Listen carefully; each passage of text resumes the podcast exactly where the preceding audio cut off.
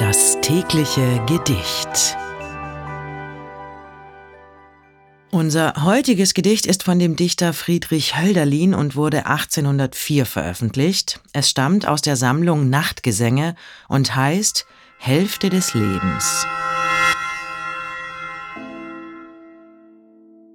Mit gelben Birnen hänget und voll mit wilden Rosen das Land in den See, ihr holden Schwäne, und trunken von Küssen, tunkt ihr das Haupt ins heilig nüchterne Wasser.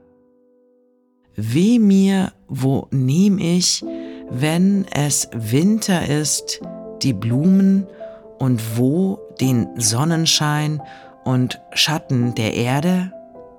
Die Mauern stehen sprachlos und kalt, im Winde klirren die Fahnen.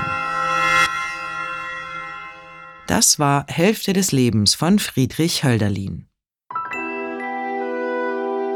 Das tägliche Gedicht. Bose Park Original